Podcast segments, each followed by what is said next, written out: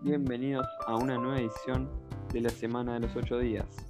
En el día de hoy, en esta hermosa noche de viernes, hablaremos de Immanuel Kant, filósofo y científico prusiano de la Ilustración. Fue el primero y más importante representante del criticismo y precursor del idealismo alemán.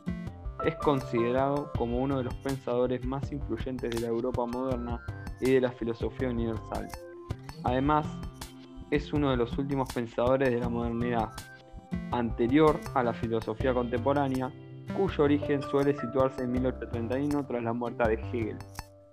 Encasillado en su subjetividad, a la manera de Descartes, da a sus teorías una dirección muy distinta a la del filósofo francés. Descartes se adentra en su yo, pero ha de encontrar el camino para elevarse a Dios, y a un tiempo para dar certidumbre al mundo físico o a la red extensa. Kant, encerrado en un mundo fenoménico, ha de descalificar la posibilidad de contactar a las cosas en sí mismas, sean las del mundo, la de Dios o la del alma. La, la, filosofía de Kant no niega la existencia de Dios, ni un orden moral, ni la realidad pensable de un mundo físico. Lo que niega, salvo en lo moral, es que la razón humana pueda trascender y llegar a estos entes en sí mismo. Sea en el mundo, Dios o el alma, Kant intenta superar la crítica al fundamento epistemológico del principio de casualidad que había dicho David Hume, que no tenía una respuesta satisfactoria hasta su época, además de superar la metafísica dogmática de los racionalistas.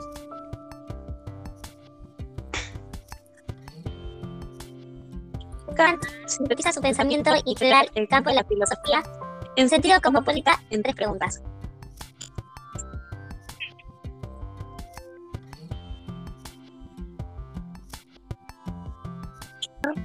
¿Y qué puedo esperar?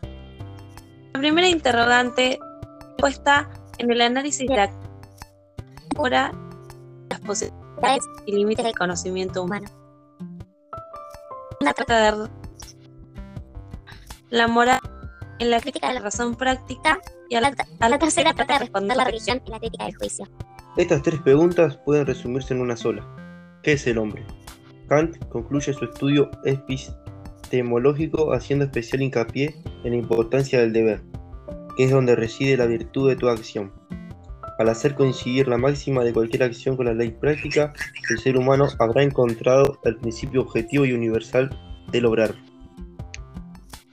Bueno, muchas gracias a todos por escucharnos una vez más. Esto fue la semana de los ocho días. Nos vemos mañana con un episodio de un personaje espectacular. Hasta luego.